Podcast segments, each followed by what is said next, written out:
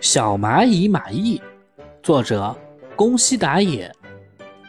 我是小蚂蚁马毅，我的力气大的不得了哟。有一次在原野上散步的时候，我看见，哇，方糖！于是，我啊一声，单手举起那块方糖，自己把它运回蚂蚁窝去了，很厉害吧？还有。发现方糖的前一天，我在树林里看见，哇，饼干！就算用力到了哀嚎的地步，我的伙伴们还是抬不动那块饼干。于是，我咕噜咕噜把它自己滚回蚂蚁窝去了，很厉害吧？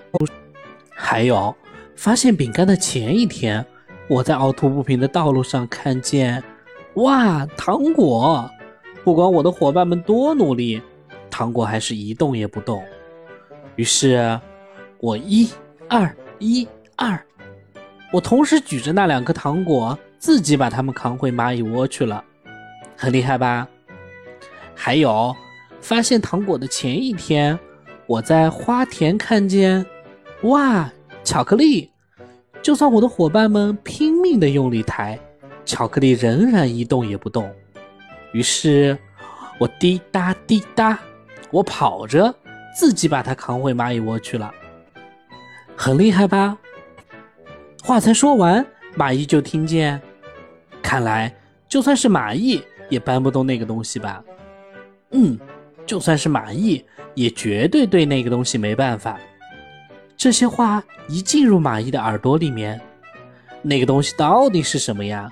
我可是大力士哟，什么都搬得动。来吧。你们带我去看看那个东西吧。大家带着马毅往前走，他一看到那个东西，哇！马毅怎么样？连你也拿这个东西没办法吧？听见同伴这么说，马毅就没没问题。你们全都先回去吧，待会儿我可以单独把把这个东西搬回去的。伙伴们一离开，呜。啊！蚂蚁非常大声的叫喊着，尝试把它搬起来，可是它失败了。哇！一次又一次，不管多么努力，蚂蚁还是搬不起来。